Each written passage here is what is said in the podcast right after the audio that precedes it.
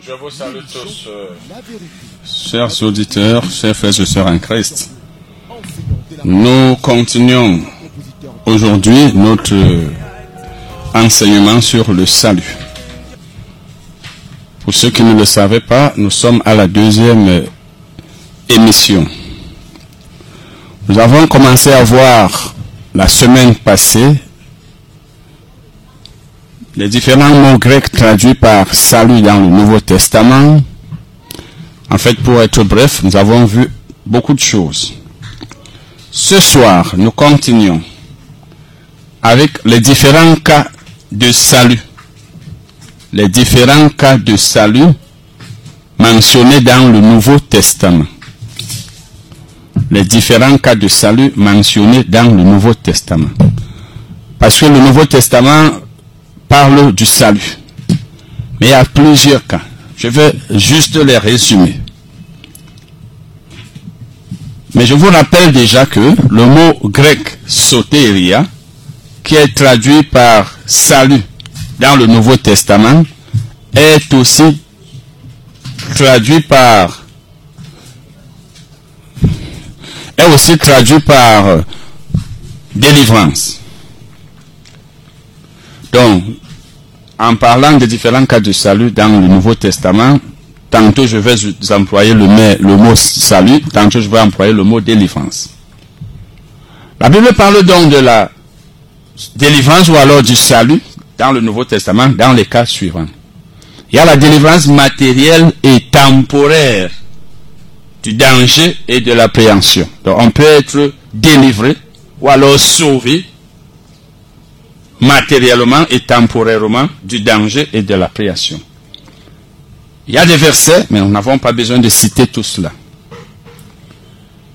Donc quand vous voyez dans le Nouveau Testament salut, ou, ou dans certaines versions délivrance, ça entre dans l'un de ces cas que nous sommes en train de citer. Il y a le salut spirituel et éternel accordé immédiatement à ceux qui se sont repentis et ont cru en Jésus-Christ. Et c'est donc ce salut qui fait l'objet de notre étude, c'est lui qui fait l'objet de l'enseignement que nous avons commencé la semaine passée. C'est donc de ce salut-là que je parlerai pendant cette série d'émissions, ou d'enseignements si vous voulez.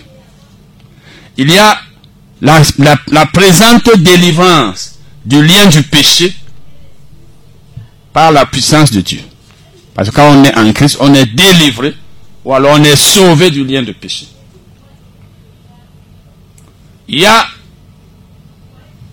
la, il y a le salut, disons, le salut futur des croyants lors de l'avènement de Jésus. Nous sommes sauvés, mais quand Jésus viendra, nous serons sauvés une fois pour toutes. Il y a le salut du peuple d'Israël à la seconde venue de, de Christ. Voilà donc les différents cas. Bon, il y a deux autres cas que je n'ai pas cités.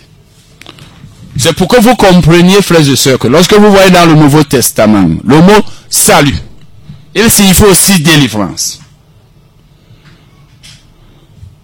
Je vous disais la semaine passée que j'étais un jour à une chaîne de radio où quelqu'un disait, les non-croyants ont besoin du salut, mais les croyants ont besoin de la délivrance. Et c'est à cause de ce genre de fausse doctrine qu'aujourd'hui, les chrétiens sont nombreux à être à la recherche de la délivrance parce qu'on leur a dit, vous êtes sauvés, mais vous n'êtes pas encore délivrés. Ceux qui le disent ne savent certainement pas que être sauvé, c'est être délivré. Nous passons à un autre sous-titre. Je vais parler de l'opposition. L'opposition entre le salut et la condamnation. Je vous ai dit, nous allons voir beaucoup de choses dans le cadre de cet enseignement sur le salut. L'opposition entre le salut et la condamnation. Parce que ces deux choses s'opposent entre elles. Elles sont opposées entre elles. Nous lisons d'abord Jean 3, versets 14 à 19. Jean 3, verset 14 à 19. C'est Jésus qui parle ici. Il dit, et comme Moïse éleva le serpent dans le désert, il faut de même que le Fils de l'homme soit élevé, afin que quiconque croit en lui ait la vie éternelle. Car Dieu a tant aimé le monde qu'il a donné son Fils unique, afin que quiconque croit en lui ne périsse point, mais qu'il ait la vie éternelle. Dieu, en effet, n'a pas envoyé son Fils dans le monde pour qu'il juge. Il faut bien noter ici le mot juge. Alors le verbe juger. Pour qu'il pour qu'il juge le monde, mais pour que le monde soit sauvé par lui. Je lis encore, je le lis. Dieu, en effet, n'a pas envoyé son Fils dans le monde pour qu'il juge le monde. Il faut noter le mot juger ici. Mais pour que le monde soit sauvé par lui. Vous voyez ici le mot sauvé. Il dit mais. Quand on dit Jésus n'est pas venu, Dieu ne l'a pas envoyé pour qu'il juge le monde, mais il l'a envoyé pour qu'il sauve le monde. Vous voyez donc que le mot juger et le mot sauver s'opposent. Parce que vous voyez ici la conjonction de coordination, mais. Continuons la lecture. Celui qui croit en lui n'est point jugé. Voilà encore le mot juger. Mais celui qui ne croit pas en, qui ne croit pas est déjà jugé. Parce qu'il n'a pas cru au nom du Fils unique de Dieu. Verset 19. Et ce jugement, voilà le mot jugement, qui est de la même famille que le mot juger. Et ce jugement, c'est que la lumière étant venue dans le monde, les hommes ont préféré les, les ténèbres à la lumière parce que leurs œuvres étaient mauvaises. Bon, maintenant, je vais d'abord vous dire ceci. Selon les enseignements que le Nouveau Testament nous donne, toute personne qui a la vie éternelle est sauvée. Toute personne qui a la vie éternelle est sauvée. Et Jésus dit que Dieu a donné son Fils, lui, c'est-à-dire Jésus, pour que ceux qui croient en lui aient la vie éternelle. Donc nous pourrions lire le verset en question, c'est-à-dire le verset 16 ainsi, Jean 3, verset 16. Car Dieu a tant aimé le monde qu'il a donné son Fils unique, afin que quiconque croit en lui ne périsse point, mais qu'il soit sauvé. C'est la même chose. Si vous avez la vie éternelle, alors vous êtes sauvé. Si vous êtes sauvé, alors vous avez la vie éternelle. Nous ne sommes pas encore en train de parler de la vie éternelle. Le mot grec traduit par vie éternelle, c'est le mot sauvé, qui, qui désigne la vie telle que Dieu l'a, la vie qui est en Dieu. Maintenant, au verset 17 et 18, nous voyons le verbe juger. Le verbe grec traduit dans ces deux versets par juger est aussi traduit par condamner. Il est aussi traduit par condamner. C'est pourquoi si vous lisez ces deux versets dans d'autres versions, vous allez voir que ce mot crino, le mot grec crino, enfin il y a, il a diacrino, il y a beaucoup de mots, mais celui employé ici est traduit par juger, mais il est aussi traduit par condamner. Par exemple, si vous allez dans la version King James, vous verrez que cette version lit le début du verset 17 ainsi. Car Dieu n'a pas envoyé son Fils dans le monde pour condamner le monde. Vous voyez que Louis second emploie le verbe juger, mais la version King James emploie le verbe condamner. Parce que ce verbe a ces deux sens-là. Et maintenant, le mot grec, traduit au verset 19, nous sommes maintenant au verset 19. Le mot grec traduit au verset 19 par jugement, et que la nouvelle version internationale d'aujourd'hui, c'est-à-dire Today's New International Version, traduit dans ce verset par verdict. Donc ce mot est employé, est traduit ici par jugement dans la version du second, mais dans la nouvelle version internationale d'aujourd'hui, il est traduit par verdict. Eh bien, ce mot est aussi traduit par condamnation. Il est aussi traduit par condamnation. Donc quand vous voyez jugement, ça veut dire condamnation. Quand vous voyez juger, ça veut dire condamner. Je vais vous donner des exemples. La version King James lis le début du verset, ce verset ainsi, je parle là du verset 19. La version King James dit ceci. Et voici la condamnation. Je vais d'abord relire ça dans la version 8 secondes. 8 secondes dit, et ce jugement, c'est que, etc. La version King James dit donc, et voici la condamnation. Tandis que la version Mofat, Mofat c'est une version anglaise, la version Mofat dit, et voici la sentence condamnation. Et une autre version, la version Parole de vie, version française, dit, et voici comment on est condamné. Donc je vais lire, je la version du second. Et ce jugement, ou alors ce verdict, ou alors cette condamnation, c'est que la lumière étant venue dans le monde, donc voilà comment l'homme est condamné. Plutôt qu'il soit sauvé. L'homme est condamné parce que la lumière étant venue dans le monde, il a préféré les ténèbres. Donc l'homme condamné est celui qui n'est pas donc sauvé ou qui ne sera pas sauvé. C'est celui-là qui a préféré les ténèbres parce que ses œuvres étaient mauvaises et a rejeté et a refusé la lumière. Vous voyez donc qu'il y a opposition entre le salut et la condamnation. Où on est sauvé, ou on est condamné. Ou on est condamné, ou on est sauvé. Si on est condamné, on n'est plus sauvé. Si on est sauvé, on n'est pas condamné. Il n'est, pas impossible que les deux soient faites, ces deux choses soient faites pour une, pour une même personne. Donc, Jésus veut donc dire au verset 17 que Dieu ne l'a pas envoyé dans le monde pour qu'il condamne le monde, mais pour qu'il sauve le monde. C'est-à-dire pour que le monde soit sauvé par lui. Jésus est venu pour sauver et non pour condamner.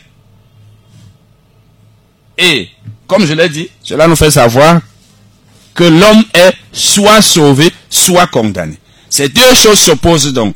La condamnation et le salut. Et nous nous sommes en train de parler du salut. Vous voyez donc qu'il y a opposition entre le salut et la condamnation.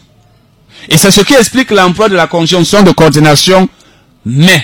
Quand Jésus dit, Dieu ne l'a pas envoyé pour qu'il condamne le monde, mais pour qu'il sauve le monde. Lorsque vous voyez la conjonction de, coordination mais dans une phrase, très souvent, en fait, dans certains cas, elle introduit l'opposition. Disons maintenant Marc 16, versets 15 et 16. Nous sommes en train de parler du salut. Nous, parlerons de beaucoup de choses concernant le salut. Qu'est-ce que le salut? Qui est sauvé? Comment est-on sauvé? Peut-on perdre le salut? Etc. etc. Nous parlerons même aussi des fausses doctrines sur la perte du salut. Marc 16, versets 15 et 16. Puis il dit, allez par tout le monde et prêchez la bonne nouvelle à toute la création. C'est Jésus qui parlait ici. Celui qui croira et qui sera baptisé sera sauvé. Voilà le mot sauvé. Mais celui qui ne croira pas sera condamné. Voilà le mot condamné.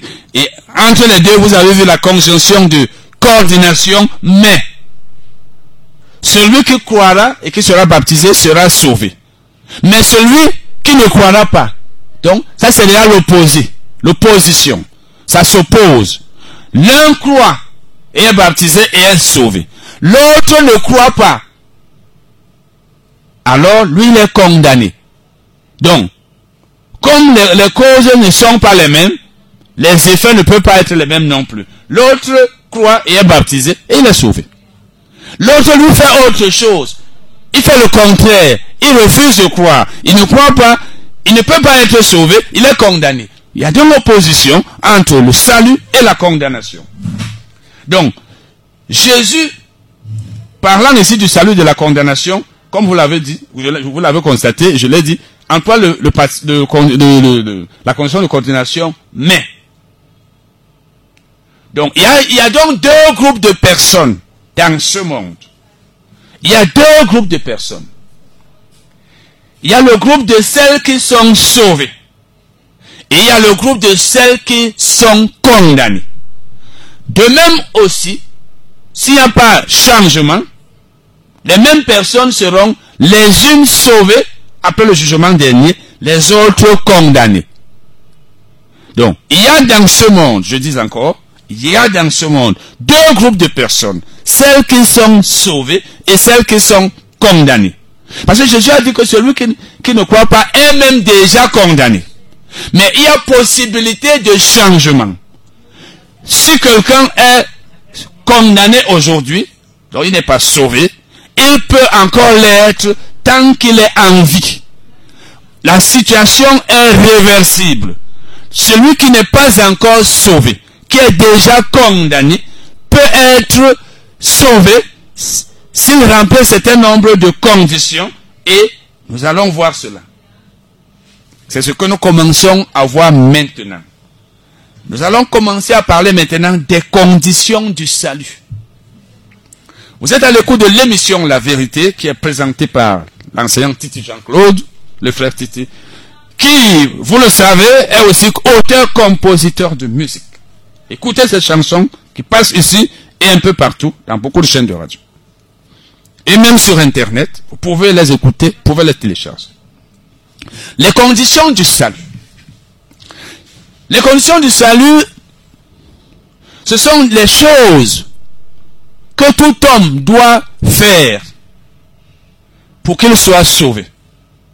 Donc s'il ne les fait pas, il ne peut pas, il ne peut jamais être sauvé. Nous allons donc voir plusieurs versets, plusieurs passages bibliques qui font mention de ces conditions. Et ces conditions sont deux. La première, c'est la repentance. La seconde, ou alors la première chose, c'est la repentance. La deuxième, c'est la foi en Jésus-Christ. C'est de ces deux choses qu'il s'agit lorsqu'on parle de la conversion. Donc la conversion la repentance et la foi en Jésus. Ou si vous voulez, on peut, euh, on peut mettre ça comme ça, comme une équation mathématique. On dira repentance plus foi en Jésus-Christ égale conversion. Donc quand vous mélangez les deux, vous avez la conversion. Quand vous faites les deux choses, lorsque vous vous repentez et vous croyez en Jésus-Christ, on dit alors que vous vous êtes converti au Seigneur. C'est ça la conversion. Et c'est l'homme lui-même qui se convertit. J'ai déjà eu entendre un pasteur qui voulait bénir un mariage entre un chrétien et un païen, une sœur en Christ, un non-croyant. Vous savez que souvent nous aimons l'honneur pour dire qu'on a, on a béni un mariage. Et il disait à la sœur, non, tu peux épouser un païen parce que tu vas le convertir. Vous ne pourrez jamais voir dans la Bible qu'une personne a converti une autre. Le verbe convertir est un verbe pronominal. On dit l'homme se convertit. Dieu lui-même ne convertit personne. C'est comme le verbe se laver. Je me lave, donc c'est moi-même qui lave mon corps. C'est l'homme lui-même qui se convertit au Seigneur.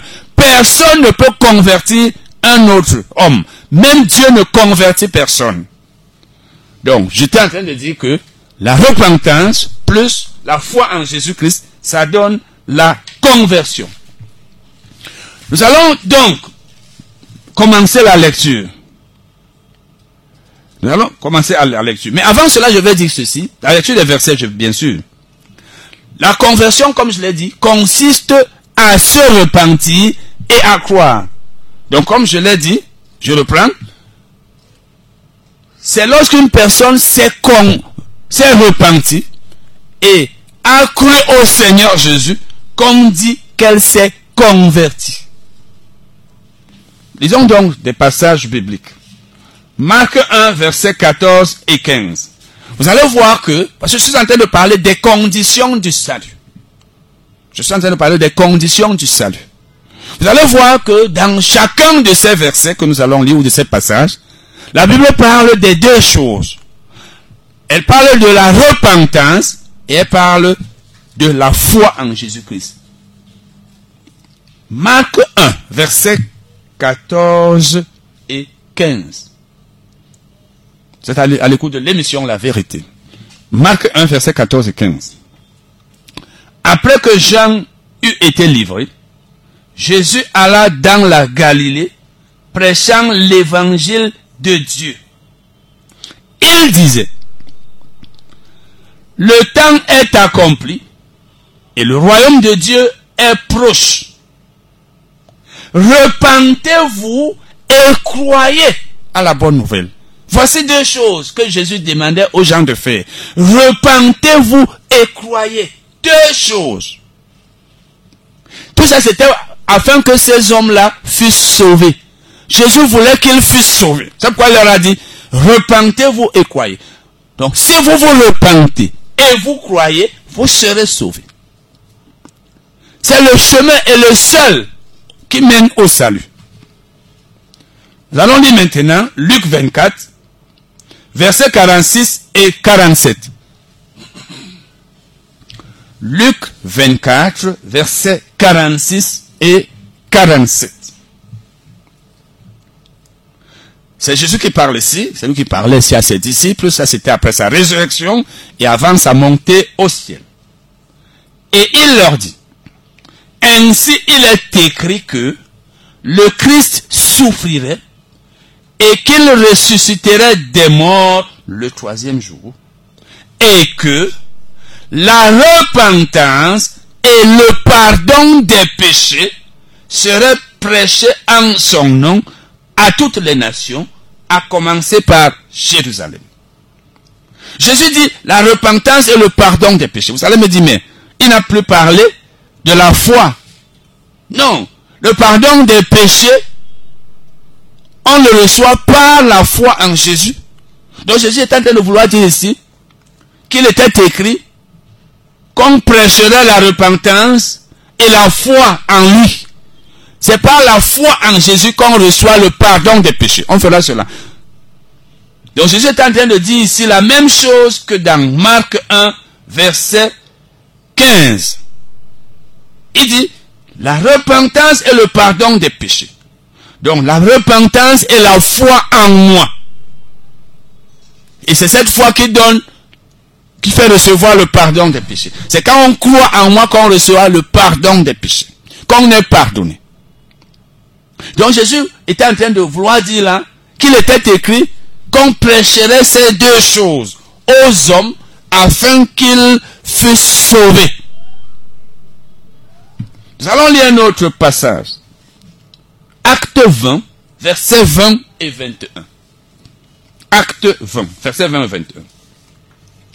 Vous savez que c'est Paul qui parlait ici aux anciens d'Éphèse, de l'église d'Éphèse.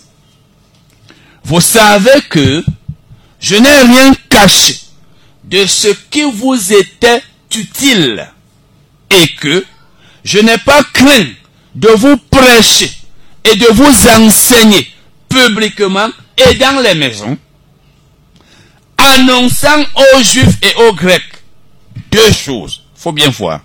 Annonçant aux Juifs et aux Grecs la repentance envers Dieu et la foi en notre Seigneur Jésus-Christ. Deux choses. Paul prêchait la repentance en Jésus-Christ et, je veux dire, la repentance envers Dieu. Parce que quand on parle de la repentance envers Dieu, ça veut dire qu'on se détourne de où on allait et on se tourne vers Dieu. La repentance envers Dieu veut dire on commence à aller vers Dieu, on prend la direction de Dieu, on suit Dieu alors qu'on ne le suivait pas. Donc on se repent du chemin qu'on suivait, on s'en détourne et on se tourne vers Dieu. C'est ce que ça veut dire. Donc, il dit que qu'il annonçait premièrement la repentance envers Dieu, et c'est de ça que nous sommes en train de parler, et la foi en Jésus-Christ. Voilà les deux conditions du salut. Pour être sauvé, il faut se repentir et il faut croire en Jésus-Christ. Il ressort donc de tous ces trois passages que nous venons de lire que l'homme doit se repentir et croire en Jésus-Christ pour qu'il soit sauvé.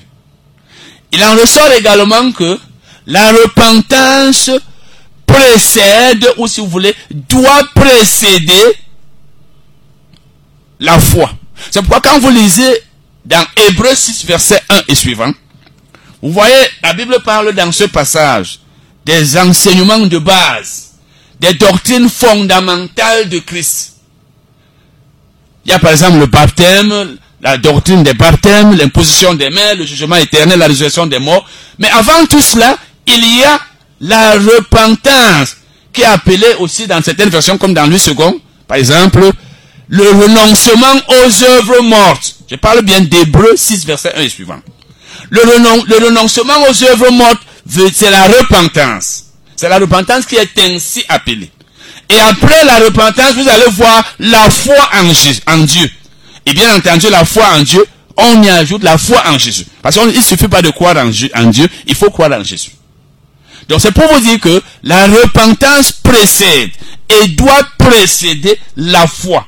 On se repent d'abord, puis après, on croit en Jésus-Christ et c'est là où on est sauvé.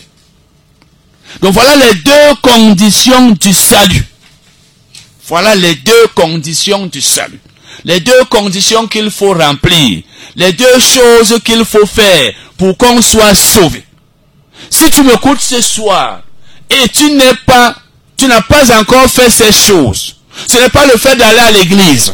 Ce n'est pas le fait de porter des titres, par exemple d'être apôtre, prophète, etc. Ce n'est pas le fait d'être baptisé. Ce n'est pas le, c'est pas, ça qui est important. Ou alors, être membre de telle ou telle dénomination religieuse, être de telle église, de telle congrégation. Ce n'est pas cela. Être fils de pasteur, être d'une famille chrétienne, ce n'est pas cela. C'est pas ça qui donne le salut. Ce qui donne le salut, c'est la repentance et la foi en Jésus-Christ. Tu n'es pas sauvé parce que tu es apôtre. Le titre là ne donne pas le salut. Parce que tu es prophète. Parce que tu es docteur. Parce que ton père est évangéliste, etc. Nous allons maintenant parler de la repentance. La repentance. Donc, en train de parler des conditions du salut. La première condition, c'est la repentance. Il faut se repentir. La repentance, c'est l'acte par lequel une personne regrette la mauvaise vie qu'elle menait, s'en détourne et la change en menant une autre vie, en menant une vie nouvelle qui est agréable à Dieu. Ça veut dire, tu mènes une certaine vie qui n'est pas bonne, qui n'est pas agréable à Dieu, que Dieu n'aime pas. Et tu t'en rends compte. Tu t'en détournes donc tu l'abandonnes. C'est pourquoi la version lui second appelle la repentance dans Hébreu 6 et suivant, Hébreu 6 verset 1 et suivant, le renoncement aux œuvres mortes. Donc tu renonces aux œuvres mortes. Tu t'en détournes. C'est donc ça la repentance. Donc tu, menais une vie mauvaise, tu t'en détournes, tu l'abandonnes, tu la changes, tu commences à mener une autre vie, une vie nouvelle, qui est agréable à Dieu, alors que l'ancienne ne lui était pas agréable. C'est ça la repentance. Dans l'Ancien Testament, vous allez souvent voir la Bible parler de la repentance. Même Dieu se repentait, mais lui ce n'était pas par rapport aux œuvres mortes. Parce que la repentance a deux faits, ou alors deux étapes. Il y a d'abord le changement de pensée, suivi maintenant des actes. Donc quand Dieu changeait sa pensée au sujet de quelque chose dans l'Ancien Testament, il était écrit qu'il se repentait. Il pouvait se repentir du bien qu'il voulait faire ou même qu'il faisait, tout comme et comme il pouvait aussi se repentir du mal. Une fois que tu as changé ta pensée au sujet d'une chose que tu faisais, tu as décidé de ne plus la faire, tu t'es repenti. Ça c'est déjà au niveau de la tête. Maintenant, les actes que tu vas poser vont montrer que tu t'es vraiment repenti. Donc la repentance a deux étapes. il y a le changement de pensée et personne ne peut savoir que tu as changé de pensée, mais ce sont tes actes qui montrent que tu as vraiment changé de pensée. C'est pourquoi dans l'Ancien Testament, l'accent est beaucoup plus, plus mis sur le changement de pensée. Dans le Nouveau Testament, c'est le changement des actes. Lorsque vous prenez donc les deux aspects, celui de l'Ancien Testament et du Nouveau Testament, c'est là où vous comprenez le sens global du mot repentance dans la Bible. Nous allons maintenant commencer à lire les, les versets. Lisons Acte 17, verset 30. Acte 17, verset 30. Nous sommes en train de parler de la repentance, qui est la première condition que doit remplir un homme pour qu'il soit sauvé. Peut-être tu es sauvé. Peut-être tu n'es pas sûr de l'être. Or, il le faut. Il faut que tu sois sauvé. Acte 17, verset 30. Dieu, sans tenir compte des temps d'ignorance, annonce maintenant à tous les hommes en tout lieu qu'ils aient à se repentir. Il faut bien voir que la Bible dit tous les hommes. Parce que je vais aussi parler pendant cette série d'enseignements de certains passages bibliques que certaines personnes interprètent mal, donnant l'impression que Dieu a choisi certaines personnes pour le salut. On verra les notions de, par exemple, les notions d'élection, prédestination. C'est des notions que certains d'entre nous ne comprennent pas. Et nous disons, non, c'est pas tous les hommes. Mais la Bible dit ici que Dieu annonce à tous les hommes, en tout lieu, donc qu'ils soient au Cameroun, en France ou en France, aux États-Unis, au Chili, en Allemagne, au Bénin, au Canada, au Japon, etc. Quel que soit, dans la forêt, dans ton village, tous les hommes, où qu'ils se trouvent, Dieu les annonce qu'ils doivent se repentir. Dieu veut que tous les hommes se repentent. Donc si tu m'écoutes ce soir, tu ne t'es pas encore repenti. Dieu m'envoie te faire savoir que tu, que tu es loin du salut tant que tu ne t'es pas repenti. Nous allons lire le même verset, acte 17, verset 30, dans la version parole de vie. Je venais de lire là dans la nouvelle, je veux dire dans la version 8 secondes, de 1910. Parole de vie. Mais Dieu ne tient plus compte de ce temps-là. Il s'agit là du temps d'ignorance. Maintenant, il appelle tous les habitants de tout, il appelle tous les habitants de tous les pays à changer leur vie. Vous voyez? Lui second dit à se repentir. Lui second dit à se repentir. Et parole de vie dit à changer leur vie. À changer leur vie. Donc, se repentir veut dire changer sa vie. Voyez donc que la Bible dit clairement dans ce verset que la volonté de Dieu est que tous les hommes, où qu'ils se trouvent, se repentent. C'est-à-dire qu'ils changent leur vie. Bon. Maintenant, je vais vous dire que, vous avez vu dans la version Louis second. La version Louis second emploie ici le verbe annoncer. Tandis que la version parole de vie quant à elle, emploie plutôt le verbe appeler. Je veux donc vous faire savoir que le verbe grec traduit ici par annoncer dans le second et dans la parole de vie par appeler signifie littéralement ordonner ou si vous voulez commander Et c'est la raison pour laquelle certaines versions traduisent ce verbe par ordonner. Par exemple, si vous lisez dans la version Darby, vous, verrez le verbe ordonner. Donc Dieu ordonne aux hommes. Il leur donne un ordre. C'est un ordre que Dieu donne à tous les hommes, leur disant, repentez-vous. Repentez-vous. Et ça vous permet donc de comprendre pourquoi Jésus, dans Marc 1, verset 15, disait repentez-vous. Il employait un ton impératif. Repentez-vous et croyez. Ce n'était pas une suggestion. Dieu ordonne à tous les hommes qui vivent sur la terre de se repentir. Donc la repentance est le devoir de toute personne. Et c'est donc pourquoi, si une personne ne veut pas se repentir, eh bien, c'est une personne désobéissante elle est en train de désobéir à Dieu, elle est rebelle. C'est un rebelle. Et c'est la raison pour laquelle donc vous verrez que ceux qui ne se sont pas encore repentis et qui par conséquent ne se sont pas encore convertis au Seigneur sont appelés dans Ephésiens 2 verset 2 fils de la rébellion. Les fils de la rébellion sont ceux-là qui ont refusé de se repentir qui mènent une vie qui n'est pas agréable à Dieu.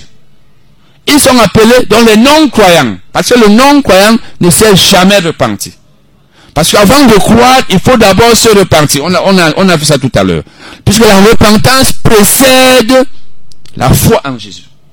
Donc ce sont des fils de la rébellion. Nous allons maintenant lire ce que Jean-Baptiste a dit à ceux qui voulaient être baptisés du baptême de repentance. Vous savez, les gens allaient vers Jean-Baptiste pour être baptisés du baptême de repentance. Nous allons lire Matthieu 3, verset 8. Quand j'aurai lu cela dans d'autres versions, je vous expliquerai ce que Jean-Baptiste a voulu dire. Matthieu 3, verset 8. Nous sommes en train de parler des conditions du salut. Et la première que nous sommes en train d'examiner, c'est la repentance. Matthieu 3, verset 8. Produisez donc du fruit dit de la repentance. Jean-Baptiste était en train de leur dire, vous venez ici pour vous faire baptiser. Eh bien, il faut que vous produisiez du fruit digne de la repentance. Du fruit qui montre que vous êtes repenti. C'est ce que ça veut dire. On va aller maintenant dans la version parole de vie. Parole de vie dit ceci. Faites donc de bonnes actions pour montrer que vous avez changé votre vie. Vous voyez? Donc, il y a des actions qu'on fait ou qu'on doit faire qui montrent qu'on s'est repenti, qui montrent qu'on a changé de vie. C'est le changement de vie d'une personne qui prouve sa repentance envers Dieu. Nous allons lire dans la version Semeur. Semeur dit, montrez plutôt par vos actes que vous avez changé de vie. Je vais lire maintenant dans The Contemporary English Version, c'est-à-dire la version anglaise contemporaine. Faites quelque chose pour montrer que vous avez vraiment abandonné vos péchés. Est-ce que tu me comprends, toi qui m'écoutes? L'abandon du péché, ou des péchés, si vous voulez, l'abandon des péchés, encore appelé renoncement aux œuvres mortes? C'est ça la repentance. Je vais lire maintenant dans, dans New Living Translation. New Living Translation, qu'on pourrait traduire par nouvelle version vivante, c'est une version anglaise. Montrez par la manière dont vous vivez, ou si vous voulez, montrez par votre manière de vivre. Montrez par la manière dont vous vivez que vous vous êtes repenti de vos péchés et que vous vous êtes tourné vers Dieu. Montrez cela. Pas, donc c'est votre manière de vivre qui montre que vous vous êtes repenti que vous vous êtes tourné vers Dieu. Donc la repentance, frères et sœurs, chers auditeurs, la repentance consiste non seulement à changer de vie, mais aussi à se tourner vers Dieu. Donc toute personne qui s'est vraiment repentie le prouve par le fait qu'elle a abandonné ses péchés. C'est l'abandon des péchés, l'abandon de la mauvaise vie qu'on menait auparavant qui montre qu'on s'est repenti.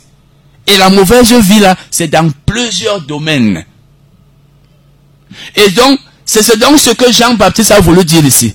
Que si vous vous êtes vraiment repenti, nous voulons voir votre façon de vivre. C'est ça qui montre que vous vous êtes repenti. Donc ce n'est pas seulement par la bouche. Moi je me suis repenti. Hein. Moi je me suis converti au Seigneur. Hein. Moi je suis... Non.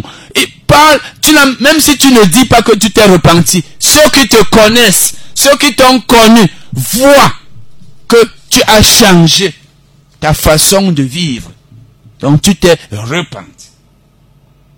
Vous savez, de nos jours, il nous arrive de, de prêcher l'évangile aux gens, d'annoncer l'évangile aux gens, sans leur prêcher la repentance. Nous disons aux gens, donne ta vie à Jésus.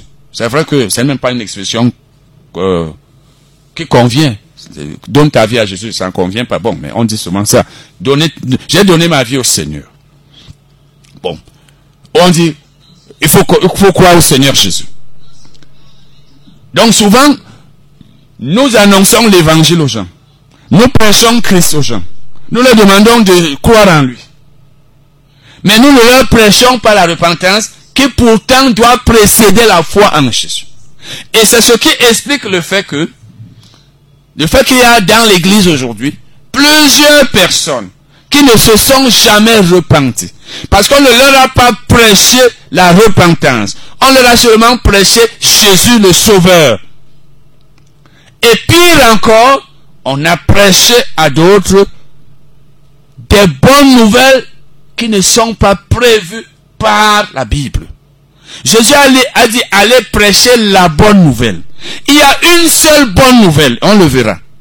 Aujourd'hui, nous avons créé plusieurs, certains d'entre nous, nous avons inventé plusieurs bonnes nouvelles. Viens à l'église, donne ta vie à Jésus, tu vas avoir un mari. Donne ta vie à Jésus, tu vas voyager. Viens dans notre église, on va prophétiser sur toi. On va briser les liens. Ce sont de bonnes nouvelles, mais qui ne sont pas la bonne nouvelle que nous devons annoncer. Jésus n'a jamais dit, allez dire aux gens, si vous croyez en Jésus, si vous venez à l'église, vous aurez les biens matériels, les choses de ce monde. C'est de bonnes nouvelles.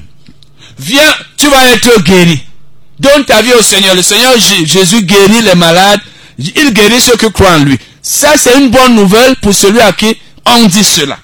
Mais c'est pas la bonne nouvelle. Jésus n'a pas dit, allez et prêchez de bonnes nouvelles à toute la création. Mais il a dit, prêchez la bonne nouvelle. C'est un article défini. Donc c'est une seule bonne nouvelle.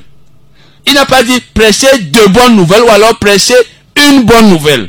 Parce que s'il disait une bonne nouvelle, cela aurait voulu, aurait voulu dire qu'il y en a plusieurs, mais on peut choisir une. Il a dit prêcher là, là. Donc elle est unique. Est-ce que tu fais partie de ceux-là qui plutôt que d'annoncer la bonne nouvelle, annonce plusieurs bonnes nouvelles qui ne sont pas la bonne nouvelle de Jésus. Est-ce que tu fais partie de ceux-là qui annoncent seulement qu'il faut croire en Jésus, mais qui ne prêchent pas la repentance? Il faudrait donc mon frère, ma soeur, que tu changes. Alors, nous devons aussi prêcher la repentance. Nous devons même prêcher la repentance, puis maintenant la foi en Jésus. Ce sont ces deux choses qui font de celui qui les fait vraiment un vrai enfant de Dieu, une personne sauvée. Je dis encore, nous sommes nombreux à être dans l'église, mais nous ne nous sommes jamais repentis. Plusieurs d'entre nous. Certains d'entre nous. Nous allons parler de la deuxième condition du salut. Nous étions en train de parler de la première, la repentance. La deuxième, c'est la foi en Jésus-Christ. La foi en Jésus-Christ. Le mot grec traduit dans le Nouveau Testament par foi, c'est pistis. C'est pistis. Et ce mot est de la même famille que le mot pisteuo. Pistis est un nom, pisteuo est un verbe. Et pisteuo signifie aussi avoir foi en. Veut dire avoir foi en. Ça signifie aussi croire. C'est ça. Croire. Donc, avoir la foi veut donc dire croire. C'est la même chose. Lisons Marc 16, versets 15 et 16. Marc 16, versets 15 et 16. Nous sommes maintenant en train de parler de la deuxième condition que tout homme doit remplir. De la deuxième chose que tout homme doit faire pour qu'il soit sauvé. Marc 16, verset 15 et 16. Puis il leur dit, allez par tout le monde et prêchez la bonne nouvelle à toute la création. Celui qui croira et qui sera baptisé sera sauvé, mais celui qui ne croira pas sera condamné. Vous voyez, Jésus dit, celui qui croira sera sauvé. Il ajoute aussi, celui qui sera baptisé. Celui qui croira, donc, quand tu crois, tu es sauvé. Et on a vu là-bas qu'il faut d'abord se repentir. Je me repens, je crois en Jésus. Ça fait ce qu'on appelle la conversion. Je suis sauvé. Maintenant, le mot grec traduit ici par bonne nouvelle, là c'est au verset 15, est traduit dans d'autres versions du Nouveau Testament, dans d'autres versets si vous voulez, dans d'autres versets du Nouveau Testament, il est traduit par évangile. Donc le mot grec traduit par évangile, c'est lui qui est aussi traduit par bonne nouvelle. Donc, bonne nouvelle, c'est la traduction littérale. Nous pouvons donc lire, si nous le voulons, le verset 15 ainsi. Puis il leur dit, allez par tout le monde et prêchez l'évangile à toute la création. C'est la même chose que prêcher la bonne nouvelle. Et comme le mot grec pisteo, qui est traduit ici au verset 16 par croire, signifie, comme je l'ai dit, signifie aussi avoir la foi. Nous pouvons également lire la première partie, nous pouvons lire la première partie de ce verset ainsi, le verset 16. Parce que dans le second, il est écrit, celui qui croira et qui sera baptisé sera sauvé. Nous pouvons lire ça ici. Celui qui aura la foi et qui sera baptisé sera sauvé. Celui qui, celui qui aura la foi et qui sera baptisé sera sauvé.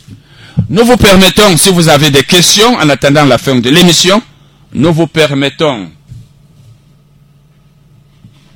d'appeler, si vous avez une question à poser sur ce que je suis en train d'enseigner ce soir, c'est le 694 85 79 64 694 85 79 64.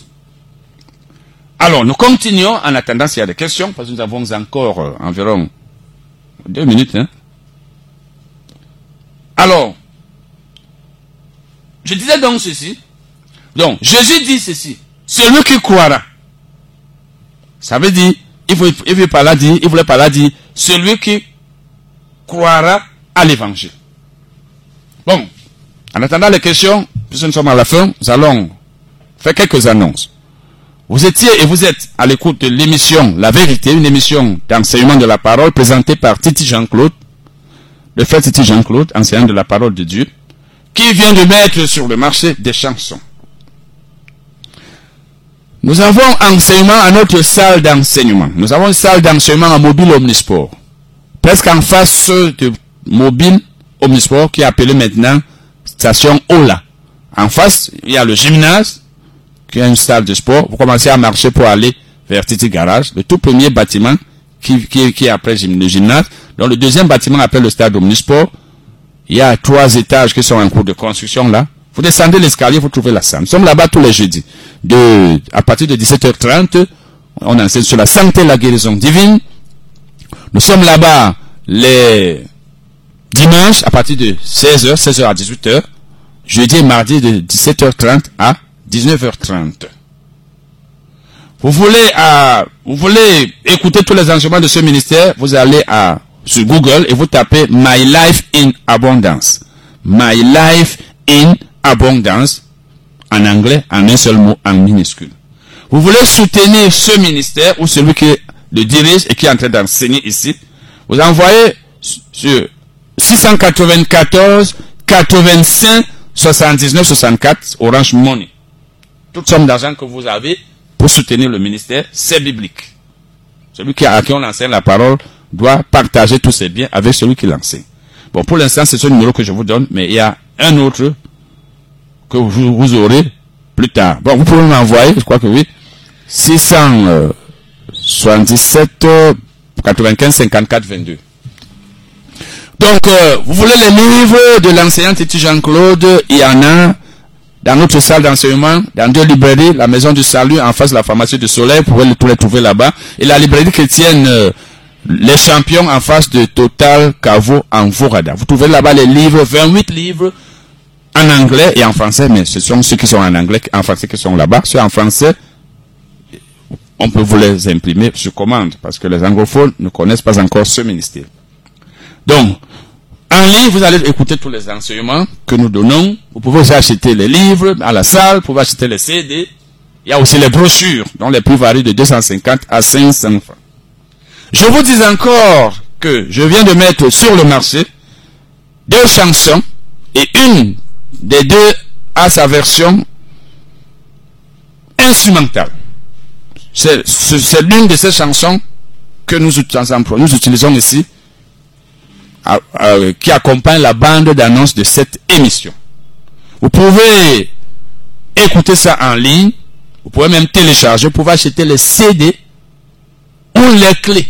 Clés 3500, CD 1500. Nous avons enseignement trois fois par semaine à notre salle. Nous vous informons. Nous enseignons beaucoup d'autres choses là-bas. Si vous voulez suivre nos enseignements, vous pouvez venir là-bas. Nous allons donc nous séparer ce soir, frères et sœurs pour vous dire à jeudi prochain à 16h30. Au revoir.